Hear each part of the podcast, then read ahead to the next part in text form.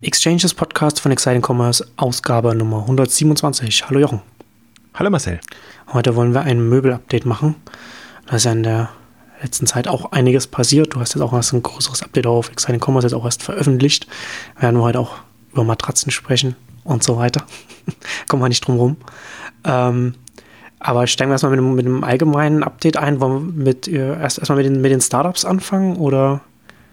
Ne, man kann erstmal, wir haben ja, ist ja schon ein bisschen her, seit wir äh, über ja. Möbel gesprochen haben. Schon eine Weile her. Ähm, damals haben wir so ein bisschen, ja, Home24 und Westwing haben wir ja immer.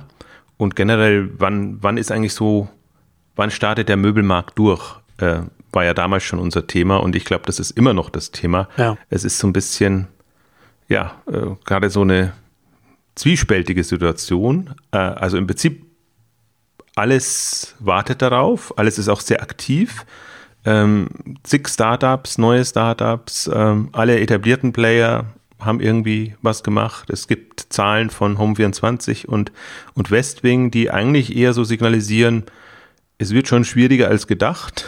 Also das war jetzt beides äh, interessanterweise nicht so rühmlich, was sie zuletzt gebracht haben. Die, die Jahreszahlen stehen noch aus, die kommen dann so im, im April. Aber ähm, also gerade bei Westwing hatte ein schwieriges Quartal drinnen, wo, wo dann nicht mal ein Wachstum da war. Und ähm, generell sind die Verluste einfach immer noch hoch. Das muss jetzt nichts heißen in dem Sinne, also heißt schon was, ähm, aber der, der, der Punkt oder die Frage, die ich mir immer stelle im Möbelmarkt, hm, ist, wie groß müssen die großen Player sein oder werden, damit sie ähm, ja, nachhaltig profitabel arbeiten können, wie es immer so schön heißt. Ähm, das Witzige aber im, Möbelmarkt ist, dass es durchaus auch kleine überschaubare Player gibt, die jetzt schon oder immer schon profitabel arbeiten und die eigentlich so von 0 auf 10 und jetzt langsam auf 20 Millionen Euro Umsatz ähm, gewachsen sind. Also gibt es eine ganze Palette von, die jetzt ja auch zum Teil ähm, Zahlen veröffentlicht haben und die dann ähm, ja zum Teil 10 Jahre am Markt sind, 15 Jahre am Markt sind. Und das ist so ein bisschen das, ähm, Grunde auch faszinierende an dem Möbelmarkt, dass bestimmte Themen funktionieren, würde ich jetzt gar noch nicht sagen, weil, also funktionieren schon, aber nicht in der breiten Masse. Also kann man jetzt nicht sagen, boah, jetzt hat jemand erfunden oder gefunden, wie Möbel online funktionieren. Ich finde immer ganz faszinierend, auch auf, auf Wayfair zu gucken in den USA, die jetzt natürlich auf den, als, als größter ähm, Player da sind, die Zahlen veröffentlichen, die aber auch in so einer kuriosen Situation sind, dass sie jetzt eben wieder in den Wachstumsmodus gewechselt, äh, gewechselt sind und damit sehr hohe Marketingausgaben haben und das entsprechend natürlich auf die Profitabilität drückt. Also man kann jetzt, selbst das kann man jetzt in dem Sinne nicht als Vorzeigebeispiel ähm, geben, um, um profitabel im größeren Stil Möbel online zu verkaufen. Man kann nur zeigen, es stößt auf Resonanz. Also ich glaube, das ist ja der Punkt Kunden-Nutzerseitig ist sicherlich ähm, das im relevanten Bereich jetzt, dass man sich auch Möbel- und Einrichtungsgegenstände online bestellt. Mm, also das, das ist so gerade meine Einschätzung. Also deswegen ist das bewusst jetzt auch, die Ausgabe ist jetzt nicht, um jetzt zu sagen, ja, Erfolgsbeispiel Möbelmarkt oder, oder Boommarkt äh, sondern es ist eher so, ähm, Markt noch mit vielen Fragezeichen, wo man eben gucken muss, wo klappt schon und wo klappt es noch nicht. Ja, ich, ich habe ja schon anfangs schon schmunzelnd erwähnt, dass wir auch über Matratzen äh, reden müssen. Und, und es ist ja vielleicht auch so ein bisschen so ein Thema, ne? Also äh, zum Teil Westwing ja eher äh, Richtung Einrichtung. Ähm, dass er, dass, dass, dass er der, der Überkomplex Möbel vielleicht mehr, äh, es vielleicht stärker einfach um, um die kleinen Untersegmente geht. Ne? Und das heißt, gerade wenn man zum Beispiel von, von, von der sehr starken Spezialisierung auf Startups, die, die einfach nur ähm, Matratzen, also nur in Anführungszeichen, Matratzen online verkaufen, ne? Und sowas, dass, dass das vielleicht ähm, jetzt nach, nach, nach, vorne gehend einfach stärker, stärker an, an, an Bedeutung gewinnt, dass einfach so eine Spezialisierung einfach da doch mehr bringt, als wenn man versucht, irgendwie den ganzen Komplex abzubilden. Ne, das sieht man im Prinzip auch. Also jetzt, wenn man sieht, was, was funktioniert, dann sind das ja in der Regel so Einrichtungsdesign-Themen, also Design auch durchaus höherwertig, ähm, was, was, was mit der Klientel auch passt. Also das sind online affinere Zielgruppen, das sind Leute, die ähm, ja, sich das leisten wollen oder suchen, also speziellen Geschmack haben und dann eben da auf die Angebote stoßen und dann ist das passt das. Was, was, was funktioniert oder wo es auch Beispiele gibt, ist im Garten, Gartenmöbelbereich, sage ich jetzt mal, Garten und Freizeit und, und, und wie sie alle heißen. Also da ähm, gibt es jetzt auch das ein oder andere Beispiel, wo man sagt, das klappt und sind über dieses Segment groß geworden. Das sind auch nicht immer groß, äh, hochpreisige, großteilige Geschichten, sondern da ist halt das ganze Spektrum letztendlich drin, was man für den, für den Garten braucht. Äh, bis, also ich finde immer ganz faszinierend, was dann alles unter Möbel läuft. Das heißt, Möbel ist, das kann man da nicht sagen, aber im Einrichtungsbereich, sagen wir mal im weitesten Sinne, ja. läuft von Gartenstühlen, Blumentöpfe bis äh, rauf eben zu Gartenhäuschen oder was auch immer da man da alles hat. Also es geht zum Teil schon in den Baumarktbereich natürlich rüber. Muss man auch sagen, ist auch super schwer, jetzt eine, eine, eine, vernünftige Struktur hinzubekommen. Was war klassischer Möbelhandel und was ist äh, eigentlich in der Kategorie drin, weil man die Produkte ähnlich präsentiert und darstellt. Und was mich an den Matratzen äh, fasziniert, um im Positiven anzufangen. Genauso nervt es mich auch, weil, weil das ist so, es gibt so Themen, finde so ich, die ist kommen. So ein, typisches Herdenthema wieder, ne? Ja, die kommen hoch, keiner weiß, warum die hochkommen ja, ja. und plötzlich alle Matratzen und Matratzen ist das Überding auf einmal und ähm, also und das Faszinierende ist ja, also man ist natürlich getrieben wieder durch USA und durch Casper und, und diese großen Finanzierungen. Was mich fasziniert, um vielleicht mal beim Positiven einzusteigen, ist, das, das geht ja um, ist ja kein, kein Möbelhandelsthema, sondern ein, ein Markenthema in dem, dem Bereich. Also ich finde jetzt nicht die, die einfach, das einfachste Markenherstellerthema, also dass man wirklich sagt, mit, mit einer Eigenmarke in den, nee, in den Markt nicht, ne? hm. und das Verkaufen. Oder vielleicht fehlt mir auch die Leidenschaft dafür. Also ich lerne ja langsam dazu und bin ganz, fast, ganz fasziniert, wie man sich dann doch differenzieren kann in diesem Markt. Und das hat sich jetzt ja irgendwie ja, es ist unglaublich, wie sich allein dieses Thema ausdifferenziert. Aber wenn man sagt, da gibt es jetzt ein Dutzend Player, äh, neue, alte, bekannte, unbekannte und von jetzt wirklich neuen Startups, die mit einer schicken kann man in dem Fall gar nicht sagen, einer spannenden neuen Matratze kommen, die die Welt noch so noch nicht äh, gesehen hat, ähm, bis hin zu dem ganzen äh, äh, Boxspring, Betten, Geschichten, wofür es dann wieder eigene Labels gibt, äh, bis zu etablierteren, die das machen. Und ähm, ich fand es jetzt nochmal ganz spannend. Ich habe mir jetzt ja intensiv auch die, die Steinhoff-Zahlen mal angeguckt. Ähm, also Steinhoff international als äh, große Möbel, ursprünglich mal Herstellergruppe, ähm, jetzt aber zu, zu weitaus höherem Anteil auch tatsächlich einen Händler ähm, die sich eben sehr stark auch in dieser Bedding, nennen sie, also Bettwaren-Kategorie sehen, mit, mit allem, was eben dazugehört, von Matratzen bis äh, ja, Betten und äh, dem ganzen Bettwäsche und alles, was da noch mit, mit reinfällt. Und das ist ganz faszinierend, weil die dann natürlich auch ähm, beschreiben, was so ein integrierter Ansatz bringt. Also wenn, wenn man die ganze Wertschöpfung quasi bei sich hat, was zum Teil ja gar nicht alle Matratzen ähm, äh, Labels oder Anbieter, die jetzt kommen, haben. Da, da, ist ja zum Teil nur das Design oder die Marke, sagen wir so das rum. Branding dann, genau. Ja, äh, selbst kreiert und der Herstellungsprozess ist ja dann doch wieder irgendwo anders ausgelagert, also ganz, ganz klassisch. Ähm, und da sieht man aber, und, und Steinhoff präsentiert eben das, diese ganze äh, Bedding-Kategorie als hochprofitable, also Fokus Bereich für sie, für, für die Gruppe.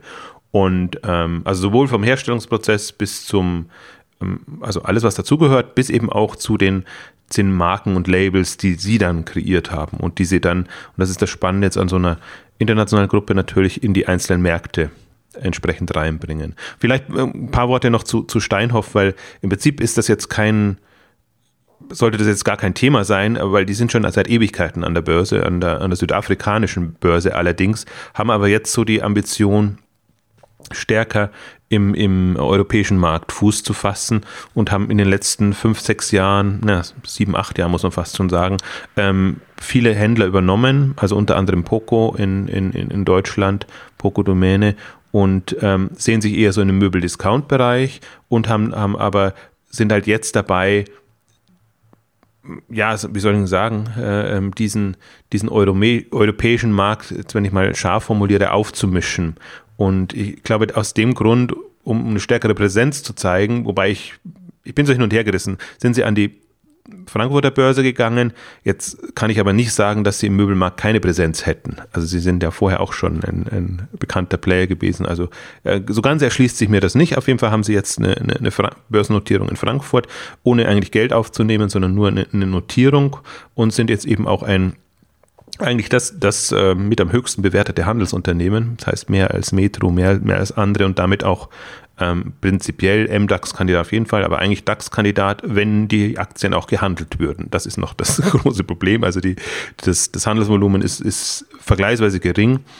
Ähm, und ähm, ansonsten würden sie viele Kriterien erfüllen, um sogar in den DAX aufzusteigen. Also ein sehr, deswegen ist es auch vom, vom Handelshintergrund ähm, sehr, sehr spannend, dass ja. das ja ein, ein Player ist, der eigentlich unterm Radar lief. Und jetzt würde man nicht sagen, also klar, der Möbelmarkt ist, es gibt unheimlich große Unternehmen inzwischen, weil sich ja das alles konsolidiert hat und gleichzeitig, wenn man sich aber, Steinhoff hat ja auch nochmal die, die Marktzahlen veröffentlicht, ähm, also oder andersrum, öffentlich zugänglich gemacht. So, so vielleicht, deswegen sind die Unterlagen sehr, sehr spannend, ähm, wo man ja auch sieht, es gibt in dem Sinne keinen so wirklich dominierenden Player. Also Ikea hat sich natürlich in den letzten Jahren extrem nach vorne geschoben und jetzt ist jetzt der größte, aber wenn man dann mal guckt, das ist noch sehr, also die ganzen Möbelgruppen, die sind zwar per se sehr prominent, weil sie auch viel Werbung treiben und, und, und ähm, auch in einer gewissen Größenordnung da, aber sind jetzt nicht so dominierend, dass man sagen könnte, zwei oder drei beherrschen äh, 50 Prozent oder 70 Prozent des Marktes.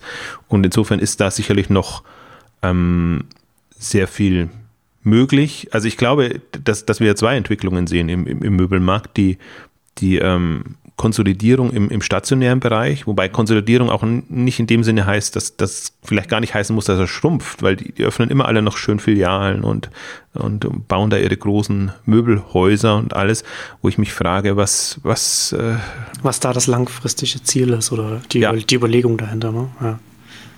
Aber das ist, das ist ja oft so, ne? Unternehmen, die, die dann vor einer, vor einer größeren Disruption stehen, das ist erst dass er so, ich weiß nicht, wer, wer ist so, äh, dass man ganz oft so, so ein, aus den, aus den Cartoons man so einen Wiley Coyote-Effekt, ne? dass man, dass man, dass man, es läuft immer noch ganz gut, man rennt schon, aber man hat unter, eigentlich ist der Boden schon weg und dann stürzt man dann umso schneller dann nach unten ab. Das, ja, so kann man kann man sich vorstellen. Also weil das ist ja in allen Bereichen so. Auch Deichmann ja. hat jetzt im Schuhbereich wieder schöne Zahlen vorgelegt oder Fressnapf. Alle ja. alle schön expandieren, wachsen. Äh, Rossmann und Co. haben wir eh schon gesprochen. DM. Ähm, also das ist ja alles noch. Äh, das ist ja eher. Das ist ja gerade so. Also echt. Äh, die geben Gas in, in dem Bereich und ähm, einerseits, andererseits, es gab jetzt auch wieder die Zahlen aus, aus USA, wo man, wo man sieht, ähm, wie Investitionen in, in so Flächen eingebrochen sind, wie, wie Shoppingcenter kaum noch gebaut oder da nichts mehr vorangeht. Also wenn man so global, also allumfassende Markt anguckt, ähm, geht nichts, aber wenn man die einzelnen, die erfolgreichen in Anführungszeichen, klassischen Player anguckt, dann ist da echt so eine, so eine Sturm- und Drangphase. Man denkt, äh, die, die, der Handel liegt auf der Fläche und ich muss jetzt nur noch äh, genügend Gewerbegebiete und äh, alles erobern, also jetzt im Fall von Möbel.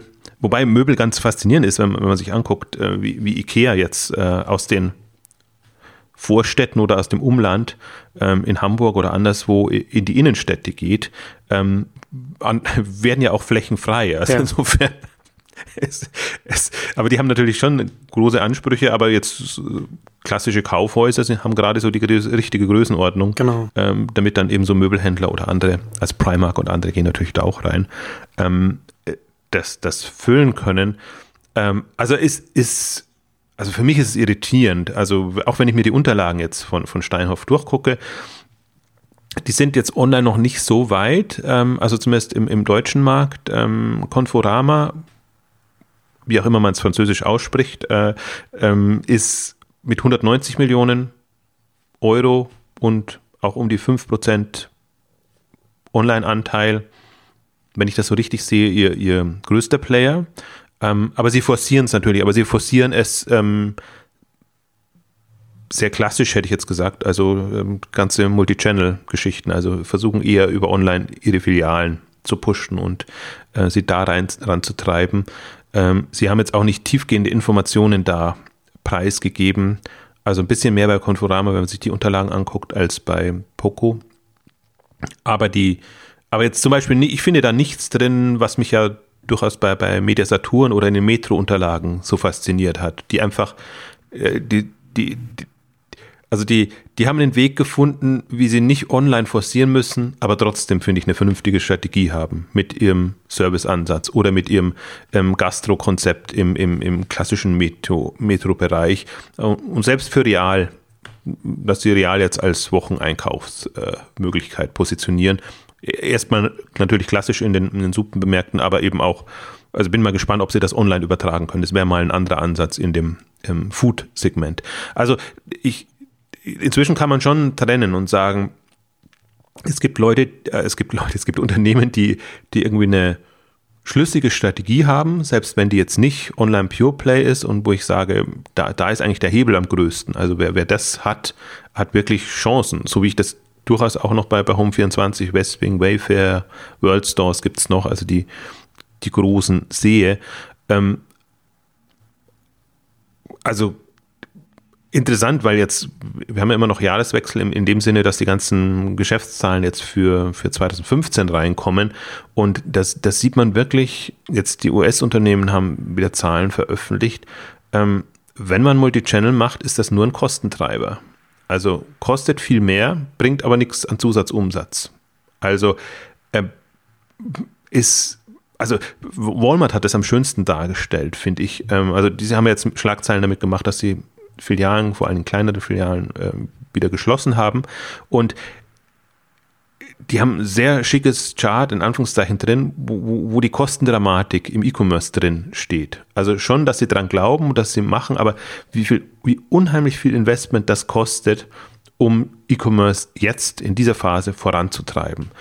Und ja, also einerseits, andererseits aber nicht eine Perspektive eröffnen, dass da jetzt eine Wachstumsexplosion kommt. Ja. Also ich frage mich immer, also mir schließt sich das rein.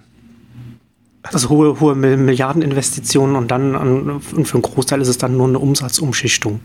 Ja. Für, für, für wenn, ne, wenn man auch haben sie ja auch in einem, in einem Call, weiß ich nicht den, den exakten Zitat im, im, Kopf, aber haben sie auch gesagt, dass sie da mehr Optionen für ihre Walmart-Kunden schaffen wollen. Also ich da, da, da im, im Unternehmen da schon implizit, explizit gar nicht Gedanken macht, wie man, wie man das nach, nach außen öffnen kann, wie man, wie man andere Leute noch anders erreichen kann, wenn man, wenn man da so einen anderen Ansatz fährt.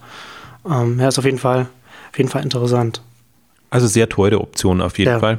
Also, aber das, das ist ja schon ein Dauerthema. Das hat sich mir noch nie erschlossen, wird sich mir ja. auch nicht erschließen. Und ähm, selbst wenn man sagt, für die Kunden ist es toll, fürs Unternehmen ist es nicht toll, Multichannel, sage ich jetzt mal. Und äh, um zurück auf das Möbelthema zu kommen, ähm, das ist halt das ist ganz konventionell jetzt noch bei den, bei den Steinhoff-Themen drin. Hm. Aber ich finde halt spannend bei, bei, bei Steinhoff tatsächlich ähm, die, die Übernahmemöglichkeiten.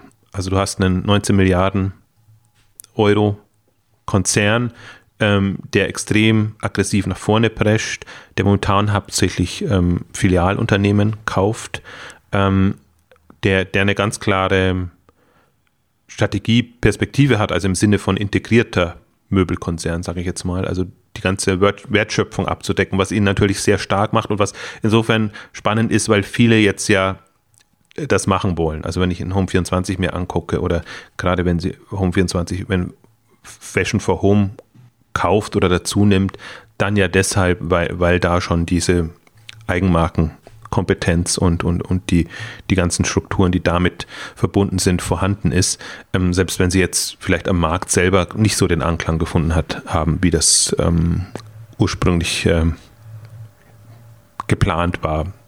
Ähm, also deswegen finde ich das, das extrem spannend, wenn ich, wenn ich sehe, also die, die Möbelbranche ist die ist halt sehr stark. Also durch diese Integration muss man sagen, die ist super schwer zu knacken. Und, und ähm, deswegen bin ich, verfolge ich das fasziniert, weil ich tatsächlich glaube, die, die großen Player, die, die müssen müssen irgendwelche Integrationsmöglichkeiten bieten, also was eben weiter hinausgeht, als ein Händler zu sein. Andererseits sehe ich aber halt auch, dass spezialisierte Händler gut vorankommen. Also die es dann schaffen, ähm, die, die Produkte, Sortimente, Kategorien online zu präsentieren und, und, und, und damit schon auf Resonanz stoßen. Und das Faszinierende eben genau, also fällt mir mehr im Möbelmarkt auf als in anderen, dass die halt, denkt man immer, die haben auch höhere Preispunkte, aber dass die unter 20 Millionen, Teil unter 10 Millionen Euro Umsatz eben ähm, profitabel da aus sich heraus wachsen können. Jetzt muss man überlegen oder gucken, welcher Phase war das, wo das gelungen ist und wie wird die nächste Phase sein. Also die, bangen natürlich in irgendeiner Form alle, um, wenn sie sehen, wie, wie ein Home 24 da äh, oder andere mit, mit, mit viel Kapital quasi ähm, ja, ihnen das Wasser abgraben ist noch gar nicht so sicher, weil wir haben ja immer wieder das, das Leitmotiv. Spezialisierung ist ja durchaus eine, eine, eine, eine vernünftige Strategie, um gegen die Universalisten anzukommen. Also deswegen, da bin ich da auch noch nicht, ähm, also ist es für mich noch nicht entschieden.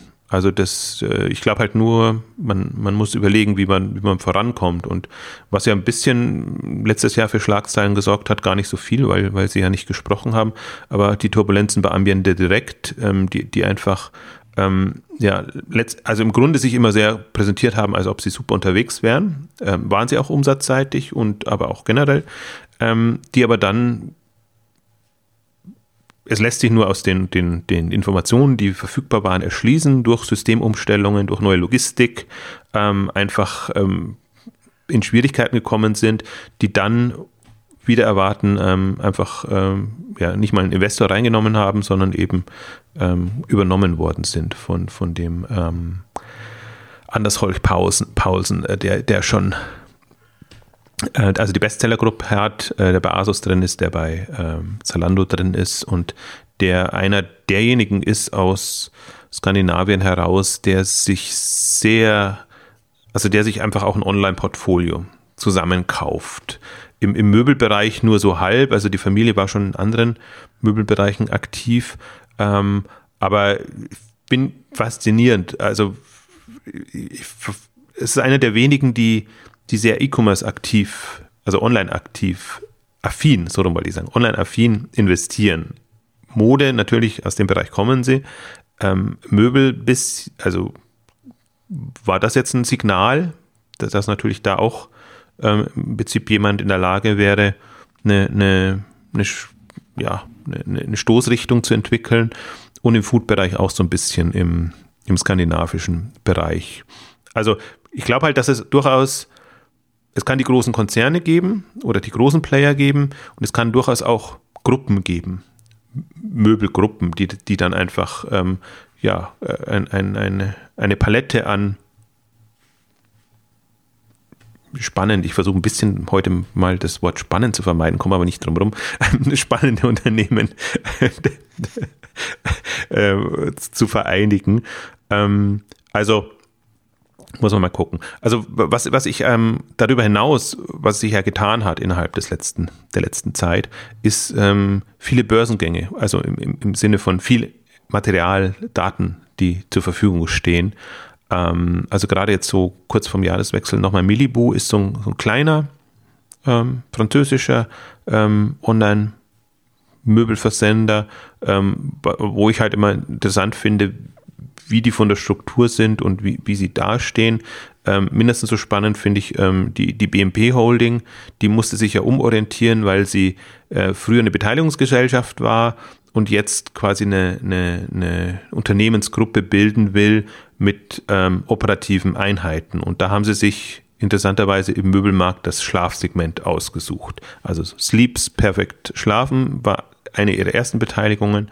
Dann haben sie andere übernommen und haben da eben große Ambitionen, jetzt relativ schnell in Umsatzregionen von 20, 50, 100 Millionen Euro zu kommen. Und zwar auch in diesem Schlafbereich, wo bitten wir wieder beim Thema Matratzen sind. Ähm, also auch mit einer eigenen Grafenfels, äh, eigene Marke in dem Bereich. Ähm, interessant halt auch da, sich die Unterlagen, also gibt es eine Standardpräsentation, die immer aktualisiert wird, anzugucken, ähm, also mein, der, der Möbelmarkt ist, für mich ist er undurchsichtig und, und alle versuchen jetzt so ein bisschen Klarheit da reinzubringen, indem sie ihre Kategorien aufbereiten und, und klar machen, ähm, wo stehen wir da in dem Bereich. Und ähm, ich bin mal, ja, ich bin mal sehr gespannt. Also ich, ich sehe es momentan eher so, als wir verfolgen mal unterschiedliche Stränge und gucken mal, was dann daraus wird. Und da ist jetzt offenbar das Schlafzimmer steht sehr im Fokus. Eine Zeit lang waren es irgendwie Küchen, da hatte man Kiveda und da hatte man irgendwie andere, die, die im Küchenbereich was versucht haben. Die gibt es immer noch. Ähm, die versuchen das auch noch. Ähm, Im Küchenbereich hat man halt festgestellt, ui, das ist vielleicht nicht so ein reines Online-Thema, sondern das ist eher so, äh, man, man, generiert die Leads ähm, online und berät dann, sei es am Telefon, sei es in den stationären Bereichen. Also die ähm, äh, Kevede hat ja sich mit, mit Küchenquelle zusammengeschlossen. Äh, unter anderem aus dem Grund. Die haben mir, ähm, nachdem ich darüber berichtet habe, angekündigt, da soll es in nächster Zeit Neuigkeiten geben. haben mir aber keine Neuigkeiten zu. Das ist immer ganz interessant. Man berichtet darüber und bekommt dann ein Mail. Ah, toll, dass ihr berichtet habt, aber eigentlich es gibt viel, viel Spannenderes. Ähm, also, und sagen aber nicht was. Mhm. Das ist immer ganz, also deswegen sage ich das jetzt mal schon. Es wird bald Spannendes von Kiveda geben. Vielleicht noch vor der Konferenz, dann, dann, dann, dann können wir mal gucken. Also Kiveda ist ja auch so ein Unternehmen, dem alles zuzutrauen ist. Also das ist ähm, ähm, eine ganz, ähm, ähm, also eigenartig klingt jetzt zu negativ, also ein ganz ähm, interessant, sagen wir es so, ähm, Geschichte, ähm, auch relativ ad hoc gestartet äh, mit einer, ja, interessanten Investorenkonstellation. Dann fand ich die Küchenquelle-Übernahme interessant. Die sind, glaube ich, immer noch im, im Pro7 Sat 1 Werbeportfolio drin. Weiß gar nicht, ob sie da noch was machen.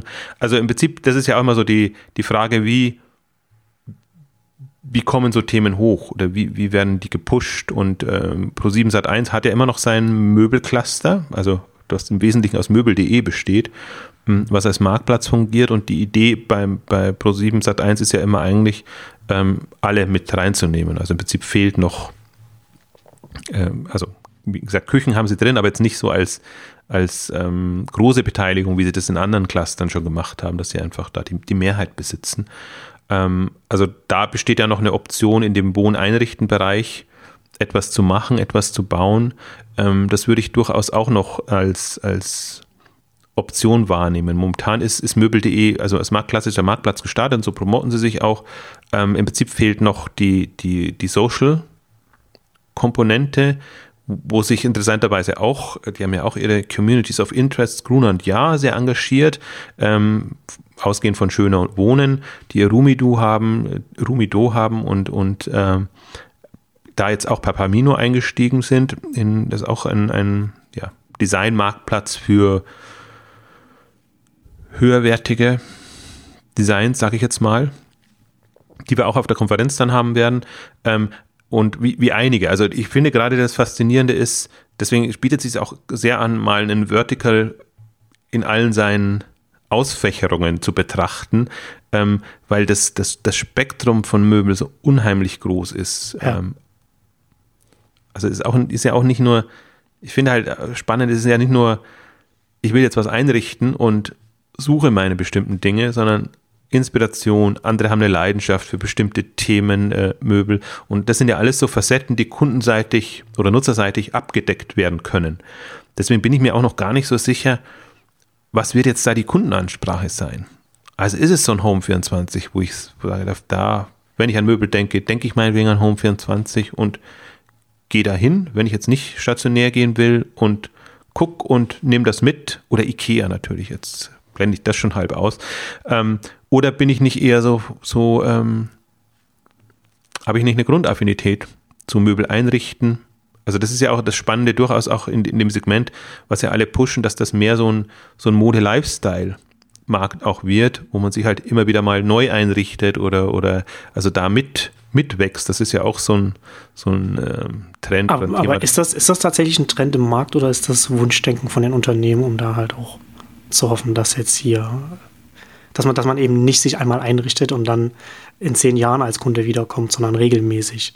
sind nicht alle Trends auf gewisse Weise Wunschdenken. Also ich habe es jetzt beschrieben aus, aus, es wird aus Unternehmenssicht propagiert. Ja, ja. Ich weiß es nicht, ob es ein Grundbedürfnis ja. ist. Das ähm, würde ich wahrscheinlich auch äh, skeptisch, skeptisch sehen, aber ähm, damit weiß man ja schon, also man sieht es ja auch bei, bei den Mode. Ähm, Herstellern, die alle ihre Home-Kategorie haben. Also wo, wo man einfach, also die halt bestimmt ausgerichtet ist und das, also ich kann immer nicht so absolut aussagen, weil das gab es ja vorher nicht. So kann man so hart kann man es auch nicht sagen, aber ich sage mal, in der Breite gab es das ja vorher nicht, dass man wirklich so äh, äh, Möbeleinrichtungen hat. Und wenn ich da weitergehen möchte, würde ich so vielleicht sogar die, den Krimskrams-Bereich, also Butlers, Depot und, und alles mit, mit reinnehmen, die halt sehr von diesen kleinteiligen Produkten kommen, aber ja auch zum Teil jetzt äh, Möbeleinrichtungslinien, ähm, Schienen fahren. Ähm, also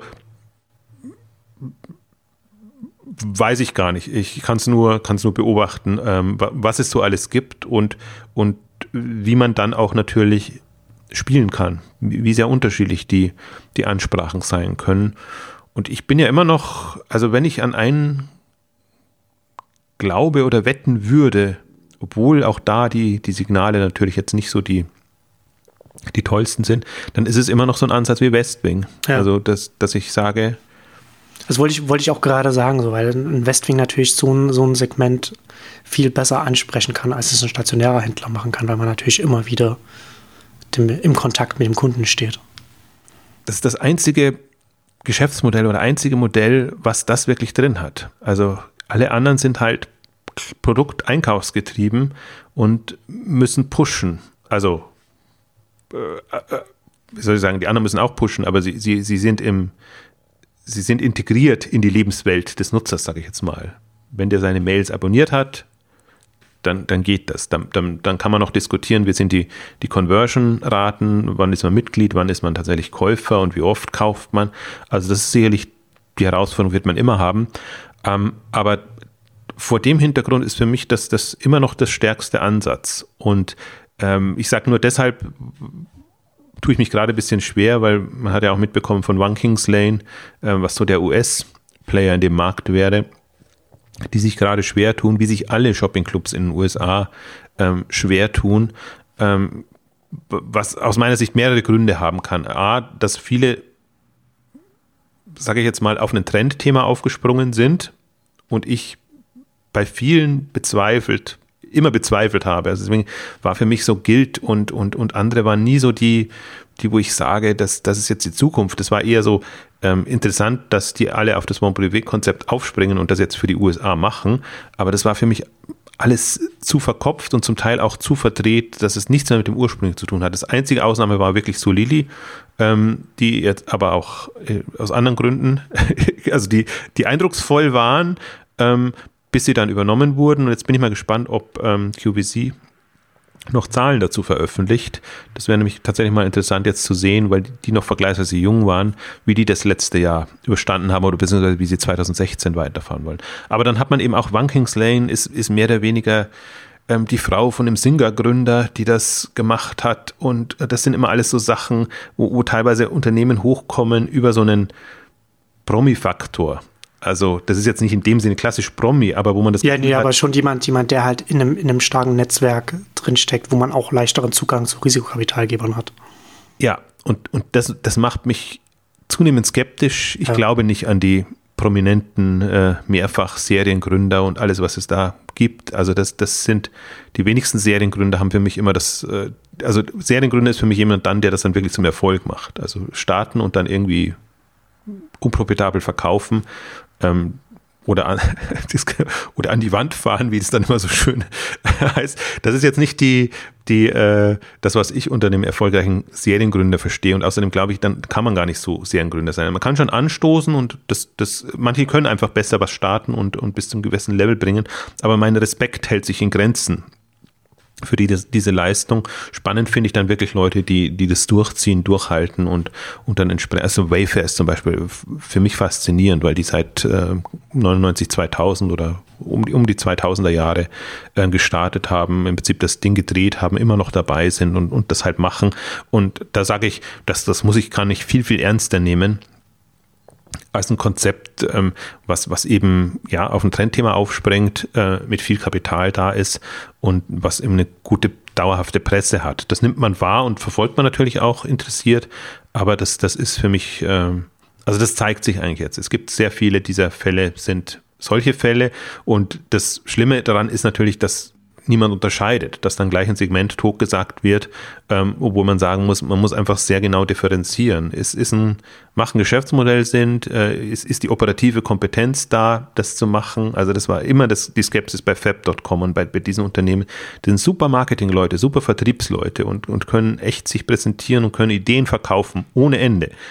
Aber zeigen halt oder haben sehr früh gezeigt oder dass eine gewisse Grundskepsis da sein kann, was die operative Umsetzung, speziell im E-Commerce eben mit, mit Sourcing, mit, mit, mit Lagerlogistik und allem ähm, angeht. Und das, das, muss man halt berücksichtigen. Und das ist aber auch was, also wenn wir jetzt auf unsere Fälle zurückkommen, sprich Home24 und Westwing, dann ist das eigentlich genau das Kriterium. Also sie stehen ja gut da in der Szene, sie sind prominent bekannt und ähm, die, die, die, die Frage ist, wie haben sie es operativ im Griff? Und da, da bin ich so gar nicht so, wie soll ich sagen, neutral gespannt. Also, dass es nicht auf Anhieb klappt oder dass man, dass man wahrscheinlich eine bestimmte Infrastruktur bauen muss oder dazulernt, wie man Logistik in dem Bereich macht, ähm, gehört dazu. Ich will gar nicht so tief jetzt, glaube ich, auf, auf Westwing und, und andere einsteigen. Wir haben mal schon eine Spezialausgabe Westwing gemacht, zusammen mit Windel.de, also die nächsten Zalandos.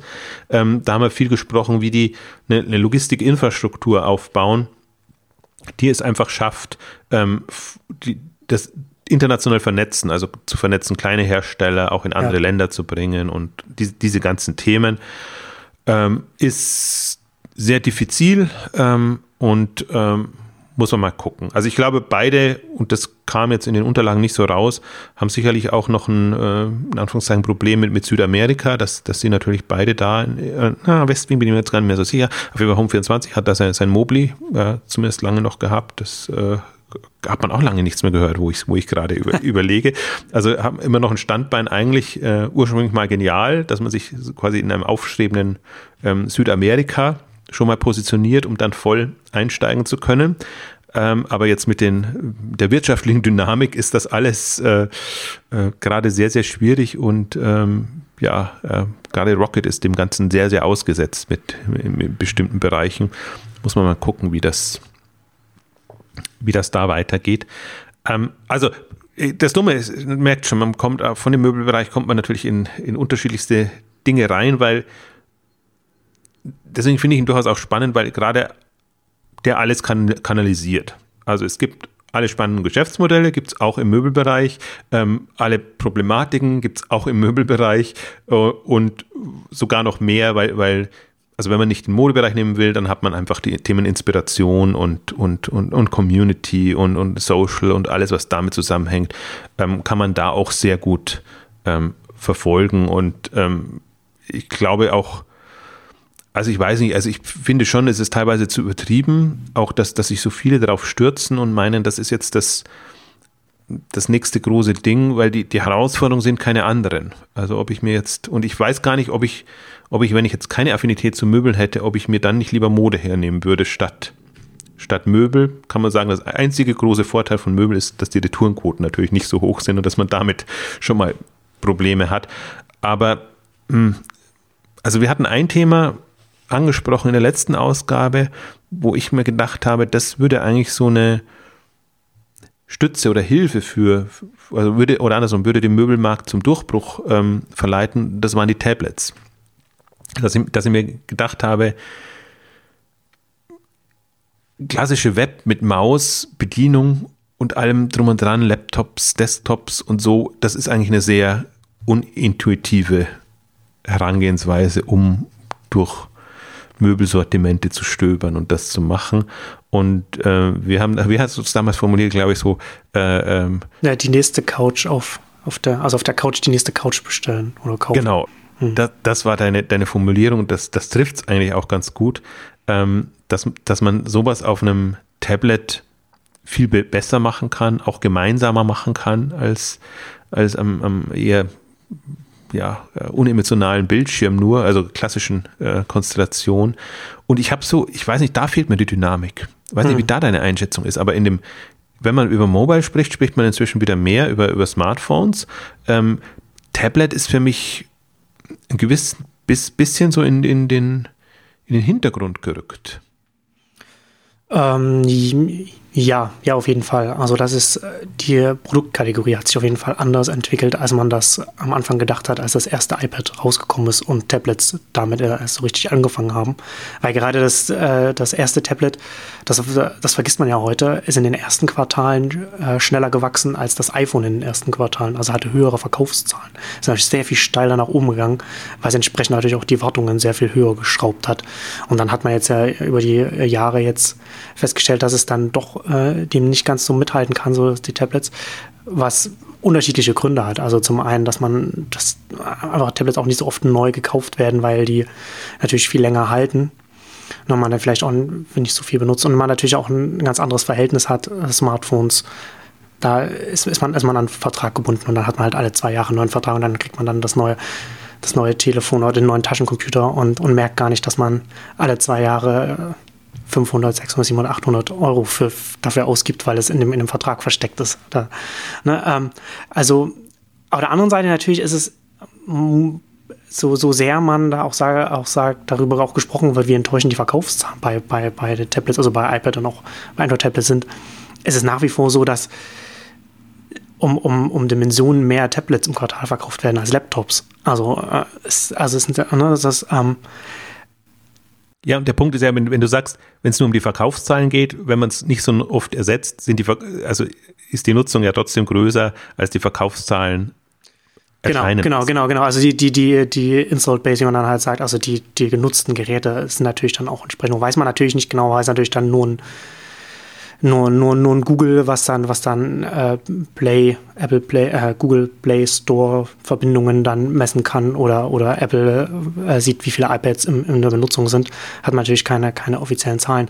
Aber also ich, ich frage mich halt, ob es da nicht hier vielleicht, wir hatten da ja darüber gesprochen, in der letzten Ausgabe, und hast es ja, du hast es ja ähm, schon gesagt, ob das gibt es denn, ist, ist es wirklich, ist das Problem, dass dass, dass die Leute dann diese Geräte nicht benutzen oder gibt oder fehlen dann auch vielleicht noch die, die Apps noch dafür. Also das, ich habe halt auch den Eindruck, dass es damit, dass man nicht sagen kann, okay, da ist jetzt ein Online-Möbel- oder Einrichtungsanbieter gekommen mit einer, mit einer App, die uns, die uns so umhaut und, und die hat, die hat die Nadel nicht bewegt. Ne? Das, das, das, ist ja, das ist ja auch nicht der Fall gewesen. Also da wartet man ja auch noch so ein bisschen so, vielleicht auch so ein Henne-Ei-Problem, weiß, weiß man nicht. Oder vielleicht, vielleicht ist unsere These auch falsch gewesen. Das kann man, das kann man halt jetzt äh, nicht, so, nicht so genau sagen. Naja, die, die, These würde ich schon noch glauben, weil ich glaube, oder andersrum, es braucht Alternativen, so ja. muss, ich, muss ich sagen. Und das war halt jetzt die naheliegendste Alternative, dass man sagt, ähm, dass das äh, Nutzungsverhalten und generell die, die Möglichkeiten, die man hat mit dem Tablet, ist, ist für so ein schwieriges Thema wie, wie Möbel einfach prädestinierter. Ähm, also äh, ich kann mir, könnte mir durchaus auch noch andere Themen vorstellen. Äh, ich gebe dir recht, also die, die Frage ist immer, welche welche Apps oder welche Themen treiben das als, als Grundthema. Da sieht man halt schon, dass, dass Pinterest und, und Instagram haben natürlich Mode extrem geholfen. Also, aber die sind jetzt natürlich nicht, nicht festgelegt. Aber gerade, gerade Pinterest ist auch super für Einrichtungen. Ne? Also was, was, was, ja, was, was, was das genutzt wird als Inspiration für Einrichtungen, ist mindestens, wenn nicht noch mehr, äh, es, es Pinterest wird mehr dafür noch genutzt als, als für Mode, würde ich sagen. Vom Prinzip her schon. Ich frage mich jetzt nur, ähm, wo werden die hauptsächlich genutzt? Also werden die auf dem Smartphone so, genutzt ja. oder werden die auf dem, auf dem Tablet genutzt? Hm. Ähm, also für mich war immer so, so Flipboard auch so, so, ein, so, so eine Idee oder eine Welt, dass ich sage, darauf ausbauen mhm. könnte noch, also das war für mich eigentlich mehr eine, eine Tablet- Geschichte ähm, als, als, als eine Smartphone-Geschichte.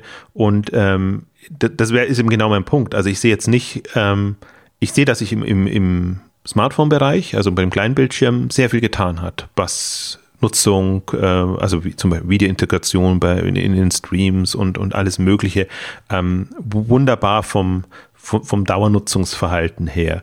Ähm, ich habe ich kenne wenige Impulse, also sind wenige zu mir durchgedrungen, wo ich sage, da ist jetzt, so wie du es gesagt hast, also irgendwie auch Spektakuläres im, im ähm, Tablet-Bereich ähm, passiert. Ich glaube tatsächlich, also ich glaube, ich glaube im Grunde schon noch daran. Ähm, und ich kann mir auch nicht vorstellen, dass jetzt der, der größere Bildschirm verliert. Also, und, und vor allen Dingen die, die ich glaube, die, die Kombination Touchscreen, großer Bildschirm. Ähm, aber ich, ich tue mich noch schwer. Also ich stimme dir zu, jetzt, wo, wo du es gesagt hast, natürlich Pinterest für Inspiration im Möbeleinrichtungsbereich ist im Prinzip ja da. Also jetzt könnte man ja in die Richtung denken, okay, die, die basteln eh an ihren Buy-Buttons und an ihren Möglichkeiten, wie man das integrieren kann. Ähm, also, und ich glaube auch noch an diese Grund, grundsätzlich an diese Option. Also ich halte die für wahrscheinlicher, dass, dass so ein allgemeines Angebot kommt und dann zum Shoppen animiert, als dass ein Shop es schafft, wirklich so eine umfassende Inspirationsquelle zu werden oder aufzubauen.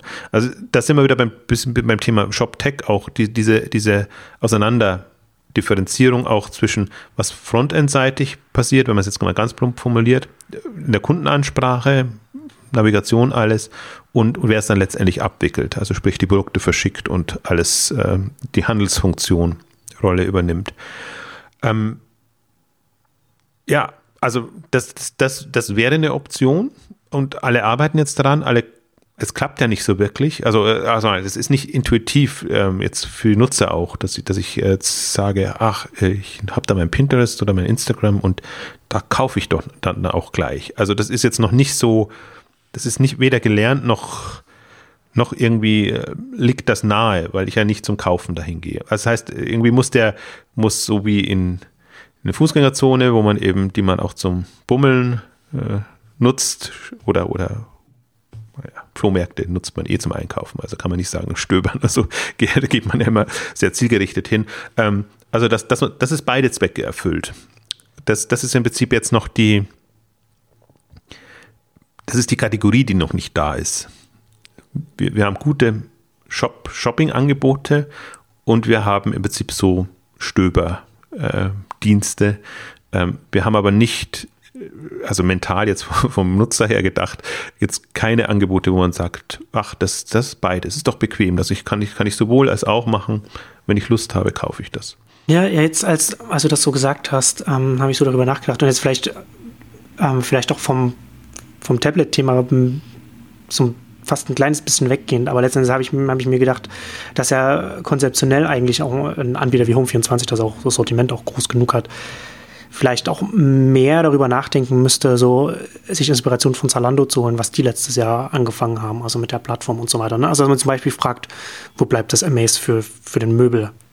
Handel, ne? Also so, so in der Richtung halt zu denken, so dass man halt nicht sagt, okay, es muss jetzt Home24 oder wer auch immer sich, sich, sich, sich hinsetzen und, und dann auch noch in-house quasi das alles, alles als im Interface noch bauen, sondern sich auch vielleicht denken, okay, inwiefern können wir das vielleicht auch so öffnen, dass man mit, mit Partnern von außen in Form von einer Plattform, wie auch immer, die Möglichkeiten gibt, dass dann vielleicht auch Entwickler dann äh, auf dem Tablet oder vielleicht auch auf, auf dem Smartphone und so weiter dann äh, neue Sachen angehen können oder eben auch Startups, die, die dann eben so einen Amaze-Ansatz, sage ich jetzt mal, dann da auch äh, fahren können, wo dann eben auch die Inspirationen reinkommen können, wie sie, wie sie jetzt, wie sie, wie wir jetzt bei Pinterest drüber gesprochen haben. Also das ist gerade, ich, ich glaube, dass das wird uns bei allen Kategorien letztendlich äh, ähm, äh, blühen oder ist notwendig, also in, in Applikationen, in Anwendungsfeldern ähm, ja. zu denken, ähm, die man dann eben drauf aufsetzt. Ähm, man braucht natürlich da erstmal eine starke Basis, aber die haben wir jetzt fast in allen Bereichen. Deswegen habe ich jetzt gerade, als du nochmal äh, erzählt hast, habe ich mir auch überlegt, wer wären die anderen Kandidaten, die prädestiniert sind? Im Prinzip Marktplätze. Im Prinzip sind wir wieder bei unserem Thema eBay. Ähm, äh, wenn eBay nicht so vorbelastet wäre jetzt als sage ich mal, wirklich Ramsch, tue ich jetzt eBay sehr unrecht. Das, so, so, so extrem meine ich es, aber um, um den Punkt zu verdeutlichen, ist, wenn es ein, ein neutral designorientiertes Umfeld gäbe, glaube ich, täte man sich leichter darauf Anwendungen zu machen, weil, weil bei manchen beißt sich das dann eben, dass man eben sagt, ich will jetzt irgendwie nur die coolsten Sachen und dann verlinke ich auf eBay. Schwierig. Amazon natürlich auch immer ein prädestinierter Kandidat, im Prinzip ähnlicher Fall. Das ist halt so, so Grundversorgung oder, oder Grundthemen. Und ich komme ja mehr, wir hatten so ein Geschenkethema durchdekliniert, ich komme ja mehr auf, auf den Punkt, die Art und Weise der, der Präsentation und der Bebilderung, der, der Betextung und alles macht ja auch was aus. Also wie, wie, wie, welche Emotionen entstehen oder nicht entstehen. Wenn halt eine eBay-Produktbeschreibung dann plötzlich in einem hochemotionalen Umfeld kommt, ähm, ist es schwierig. Also das, das ist noch eine, das ist die, die, die, die Krux auch generell an der, an, an, an der Thematik, dass du mit selbst wenn wir so Grundversorgungsplattformen hätten, dass die Basisinformationen eigentlich nicht reichen. Deswegen ist es durchaus spannend, was jetzt gerade bei, bei Zalando passiert, dass die mit den Herstellern arbeiten und sagen, liebe Hersteller, liefert uns auch, auch uns doch den gesamten Content, also emotionale Darstellung, ähm, alles, was es so an, an Werbemarketing-Materialien gibt, um das drumherum. Ich glaube, das, das kann bestimmten Anwendungen helfen. Und äh, weil ansonsten landen, wir immer wieder bei den Preisvergleichen, Preissuchen und irgendwie das, das billigste, günstigste und äh, irgendwie die ganzen banalen oder sagen wir jetzt mal primitiven Geschichten, die wir ja eigentlich schon abgedeckt haben. Und wahrscheinlich ist das noch ein Henne-Ei-Problem. Ich, ich finde da in dem Kontext ja durchaus spannend, was, was ähm, Pinterest, Instagram und die, die, die neuen Plattformen da an, an ähm, wenn man es jetzt mal platt sagt, hochwertigen Content, also an Bildmaterial, an, an, an Themen ähm, erschließen, durch die Nutzer erschließen und ich kann sehr die, die, ähm, die Podcast-Ausgabe von Online Marketing Rockstars empfehlen mit diesem Haute Couture, wo es nur im Modebereich darum ging, wie quasi ein, ein Team, ja, oder Teams angeheuert werden in der Modebranche, um entsprechendes Material, persönliches Material äh, ähm, online zu bringen und dann, dann das auch zu promoten. Also die Frage ist ja auch immer, wer, wer kreiert das dann? Kann das dann wirklich der, der Händler, der Anbieter, der Hersteller machen oder brauchst du nicht? Und das sind ja fast schon freiberufliche bezahlte Leute, die das machen. Also heißen jetzt Blogger oder, oder wie auch immer man sich das nennt.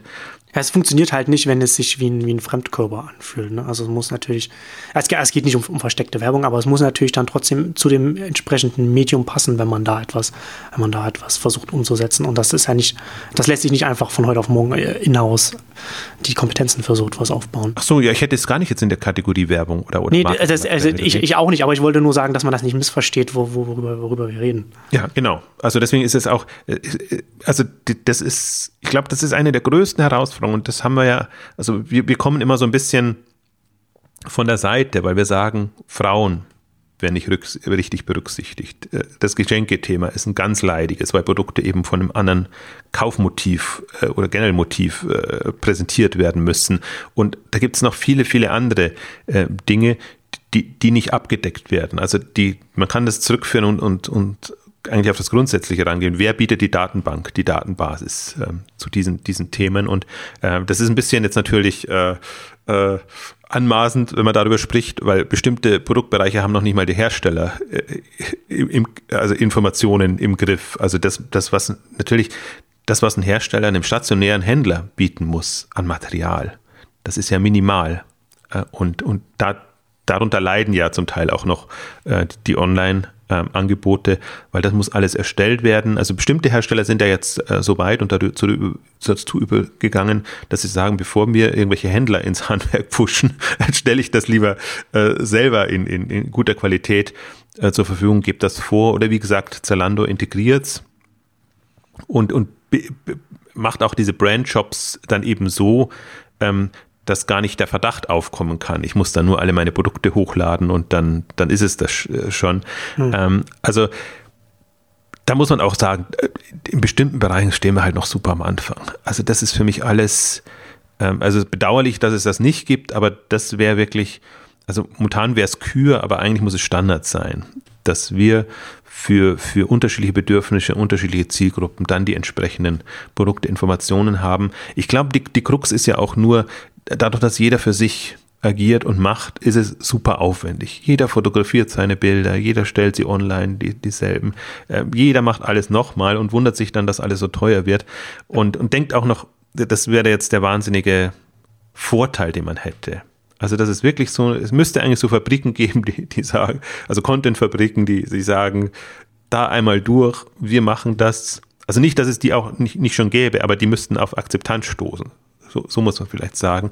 Da, da muss es wert sein, dass man sagt, okay, für die, für die Industrie, für den, für bestimmte Kategorien oder, oder Felder, ähm, die machen das für alle und dann ist das ein Standard und darum geht es ja auch nicht. Es geht darum, das dann anzureichern, äh, interessant aufzubereiten, im Prinzip die, die Navigation, Filtermöglichkeiten zu bieten. Das ist die eigentliche Kompetenz. Wenn ich mal sehe, wie viel Aufwand noch mit Basics eigentlich äh, verplempert wird im, im Onlinehandel, wenn ich jetzt mal brutal äh, formuliere, ist schon schockierend, wenn man natürlich interessiert ist, dass das was ja, ja. vorangeht. Ne? Also wenn sich, also wie wenn sich neu, äh, stationäre Händler um, um die Verpackung kümmern würden der, der Produkte, die sie verkaufen. Ne? Also wenn man so allen noch die Verpackung selbst machen würde, weil das dann das, was man im Regal dann sieht. Ja. Ja. Also das ist, also ich glaube, da, damit merkt man schon auch, man kann jetzt nicht euphorisch sein, was so schwierige Produktkategorien angeht, wie, wie Home and Living. Ähm, aber vielleicht, ich glaube halt, dass die Kategorien profitieren können von dem, was im Modebereich in den letzten Jahren passiert ist und entstanden ist, weil es damit eine Referenz gibt. Es gibt ja. eine zusätzliche Referenz im Vergleich zu dem, was, was natürlich Amazon als Standards gesetzt hat, jetzt mit den, mit den klassischen Produkten, auch mit Bewertungen und allem drum und dran. Äh, das kommt ja dann auch immer noch dazu. Also das ist ja durchaus auch spannend, äh, sich mal die, die, die Logiken oder die anderen Ansätze zu vergegenwärtigen, mit denen Pinterest arbeitet, mit denen ein, ein Instagram arbeitet, im Vergleich jetzt zu dem, was, was Amazon bietet oder eBay als, als wirklich die, die ganz frühen Beispiele. Das hat sich zum Teil eben noch nicht in den, in den Handelskontext dann rübergezogen, wobei bestimmte gelernte Geschichten, Herzchen und keine Ahnung, was ist alles so an, oder dass, dass man folgt bestimmten Leuten oder bestimmte Logiken, glaube ich, sind jetzt schon eingängig. Ich weiß noch, als, als du auf den, auf den Live-Shopping Days dann deinen Vortrag gehalten hast zum, zum Follower-Prinzip und, und, und, und, und solche Sachen. Ähm, also da konntest du noch äh, wie soll ich sagen, äh, da, da, da war das, also es ist immer noch spannend, da war das noch spannend, hätte ich jetzt fast gesagt, es ist immer noch spannend, sich zu vergegenwärtigen, wie die unterschiedlichen Prinzipien funktionieren. Aber da war das im Prinzip so, wie, wie es gerade entstanden ist. Und ich finde es faszinierend jetzt zu sehen, ähm, wie wir das ganz intuitiv nutzen, wie wir das größtenteils erwarten, dass ja. bestimmte Filter und Navigationsmöglichkeiten da sind. Ne? Ja, es dauert halt eine Weile, bis dann die, die Konzepte sich dann ausbreiten, ne? aber dann kommt es dann doch ähm, das eine oder andere dann an den ein oder anderen Stellen dann auch an. Ein Thema, also das war, das war jetzt fast schon das fortgeschrittene Thema. Hm. Ähm, ein fortgeschrittenes Thema in dem Kontext Home and Living ist natürlich immer noch, das versuche ich auch, hoffentlich bekomme das auch irgendwie in die Konferenz rein, ähm, Smarter Home and Living als, als Label immer. Das ist natürlich die andere, andere Geschichte in dem Bereich, dass die Kategorie sich so ein bisschen verändert und dass Produkte ähm, einfach ähm, ja, durch Internet aufgewertet werden, also auf der Produktebene, dass man in, in, im Prinzip in Lösungen denken muss und, und was, was verkauft wird, dass man nicht immer nur den, den Schrank, den Tisch, das Bett hat, sondern irgendwie ähm, Einrichtungen. Den vernetzten im, Schrank und Tisch. ja, ich, ich dachte, ich fange bewusst damit an, damit man da nicht das nicht sagen kann. das, das eben nicht, sondern ja, ja. Dass, dass man wirklich überlegt, wie, wie wird Wohnen in Zukunft aussehen ähm, und vor allen Dingen, wie, wie können auch wie, können Anbieter aussehen in dem Bereich? Ich möchte da nochmal, weil vielleicht die Möbelinteressierten hören nicht so die Elektronikausgaben, aber was Enjoy da gebracht hat. Enjoy als, als äh, quasi Installier- und Beratungsdienst für ähm, ja, aufwendigere Produkte und, und Lösungen in dem Bereich. Ähm, die, die kann man jetzt nicht, also klar, würden vielleicht in den Händlertopf fallen, aber dadurch, dass sie so eine Flotte an, an Leuten haben, die das quasi zu den Leuten bringen und das, das dann auch entsprechend einrichten, ist es nochmal ein komplett anderer Ansatz und ähm, es ist auch eine Facette, die man sich auch eigentlich für den, für den Einrichtungsmarkt ähm, vorstellen kann. Ähm, ich finde es ganz interessant, ich glaube nicht, bin kein Fan von dem Geschäftsmodell, aber diese, diese, gibt eine ganze Reihe von Dienste, die jetzt auch Einrichtungsberatungsservices anbieten. Äh, die sagen, ähm, also ein bisschen cur curated, ein bisschen versuchen sie auf die curated Schiene zu gehen, dass sie sagen, ähm, kauf dir oder hol dir dein, dein Einrichtungsberater, der, der, der, der gibt dir einen Grund, ähm, ja, äh, Grundratschläge oder eben weiterführende. Ähm, also finde ich ein bisschen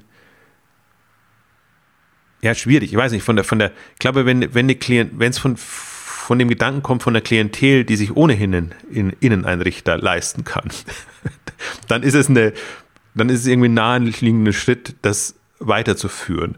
Wenn man jetzt aber von dem typischen Menschen ausgeht, der sagt, nee, ich bin mein eigener Designer und, und, und mache ja. das, dann ist es ein großer Schritt. Und da habe ich genau das Problem damit. Ob das so,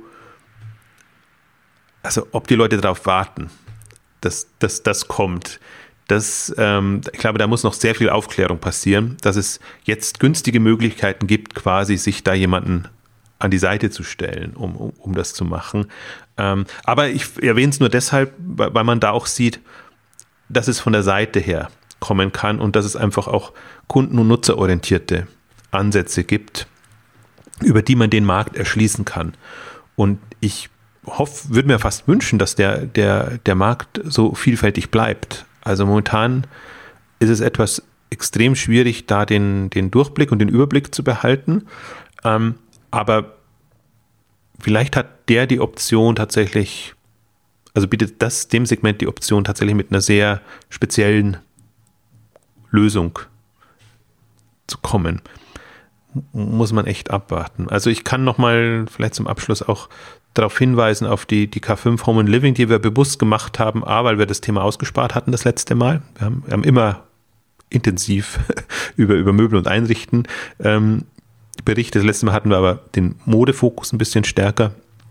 Deswegen kaum Möbel einrichten Themen und weil ich es extrem spannend fand, wirklich mal eine K5 zu machen, wo man in die Tiefe gehen kann, wo man echt mal das, also die Breite und die Tiefe, also wo man alles darstellen kann, aber tatsächlich auch mal branchenübergreifend quasi an einer Branche all diese Themen und Aspekte ähm, zu berücksichtigen. Und das ist eigentlich die Idee jetzt von der, von der ähm, K5 Berlin, wo der zweite Tag dann K5 Home and Living ist. Im Prinzip zwei, zwei Ideen, dass man einmal sagt, ähm, Berlin als übergreifendes Thema, was eher so Innovation und da spielt halt gerade die Musik im E-Commerce ist. Das kann man gut abdecken, hatten wir in München auch nicht in der Form gemacht, wo natürlich viele Berliner Startups da sind und dann im Home Living Bereich wirklich zu gucken.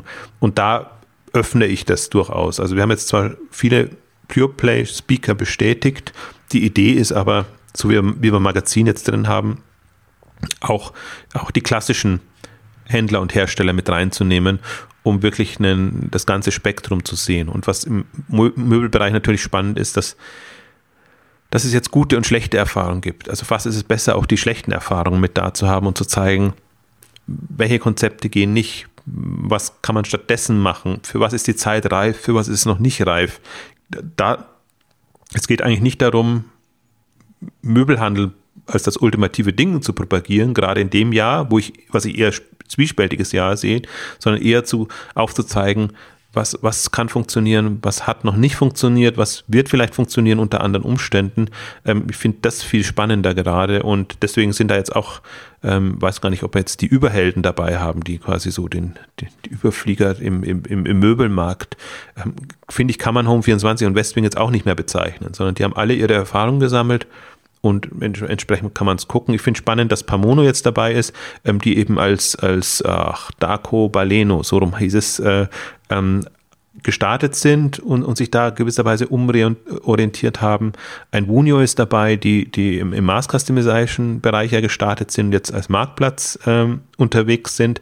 Also sehr viel unterschiedliche Ansätze. Andere sind dabei, die wir noch nie hatten, Monoki und, und ähm, die, diese Anbieter, also auch wieder vergleichsweise viele neue Speaker, die halt jetzt auch Platz haben im, im Programm, wenn man sagt, man nimmt nicht nur immer Westwing vielleicht als das prominente. Connox ist erstmals ähm, dabei, die eigentlich ähm, also ein profitables Geschäft betreiben und durchaus mit zu den umsatzstärksten in dem Bereich gehören, wobei die Umsatzlevels halt noch nicht so hoch sind im, im, im Möbelbereich. Also ich denke mal, da kann man ein ganz gutes ähm, Spektrum bieten. Und was ich noch suche, da kann ich auch den Aufruf starten. Also gerade wenn es Smarter Home und Living geht, Kandidaten, wenn es mobile Anwendungen spannende neu gibt, ähm, würden wir durchaus gerne, sei es am Berlin-Tag oder sei es am, am Home-Möbeltag, mit, mit reinnehmen. Und alles, was wir jetzt so anklingen lassen haben. Also ich kann niemandem versprechen, oft ist dann die Erwartung, wenn dann eine Anfrage kommt, dass wir das dann eins zu eins reinnehmen. Ähm, aber äh, im Grunde bitte melden. Also wenn es spannende ähm, Konzepte, Erfahrungen gibt, sind wir da sehr, sehr offen und ähm, wir sind im Programm jetzt gerade noch so flexibel, dass wir das auch entsprechend ähm, einbauen und umbauen können. Ähm, also ich gehe mal davon aus, dass wir da wirklich, ähm, von den Anmeldungen zeigt es eigentlich schon, dass alles äh, da haben, was Rang und Namen hat, also das ganze Spektrum wirklich. Ich finde im, im, Möbelbereich auch spannend, das war schon in München so, sehr viele Hersteller auch, ähm, die, die, die einfach jetzt, also kleinere, kleinere Stationärhändler, Hersteller, ähm, die gucken, wie, wie positioniere ich mich da jetzt in dieser eigenartigen, jetzt in dem Fall noch Online-Welt. Ich finde, im Möbelbereich haben wir jetzt gar nicht angesprochen oder ansprechen können, auch die Umbrüche bei den Einkaufsverbünden. Extrem spannend, etwas undurchsichtig für die, die nicht in der, dauerhaft in der Branche sind. Aber wenn man sieht, wie sich das gerade extrem verändert. Also der, die eine Händlergruppe geht raus, die andere Händlergruppe geht rein. Das reorientiert sich komplett anders. Im Prinzip auch die Services, die die Einkaufsverbände anbieten, ähm, ändern sich. Also wir, wir könnten fast eine Zweitageskonferenz daraus machen, wenn wir auch so die, die Veränderungen im klassischen Möbelhandel noch mit berücksichtigen würden. Aber wir wollen schon die, die Online-Bilder aufbehalten und eher zu gucken, was bedeuten die, die, die Marktveränderungen und auch die, die Änderung der Kundenbedürfnisse letztendlich für den ganzen Möbelhandelsbereich. Also so kurz der Werbeblock nochmal, aber ich glaube, das bietet sich an, äh, jetzt, jetzt am Ende äh, dieser Ausgabe. Und ähm, ja, wir, wir, also wir bleiben dem Motto treu. Also die, die, die Konferenz ist immer von Händler für Händler. Das ist, ist das Motto und es geht um Erfahrungsaustausch und es geht nicht darum, jetzt Dinge zu promoten und zu pushen, die einfach gerade, keine Ahnung, äh, irgendwie äh, das, das Hype-Thema sind. Also da versuche ich mich ohnehin immer ähm, zurückzuhalten. Und aber solange die Händler auf der Bühne sind, ist die Gefahr auch nicht so da, weil die natürlich teilweise noch auf, auf, auf einem anderen Stand sind. Aber nichtsdestotrotz, mobile Entwicklungen, klassische Entwicklungen, alles super spannend. Genau. Meldet euch. Und damit, ja, komm, und damit kommen wir zum Ende unserer großen Home and Living Ausgabe. Vielen Dank fürs Zuhören und bis zum nächsten Mal. Tschüss. Tschüss.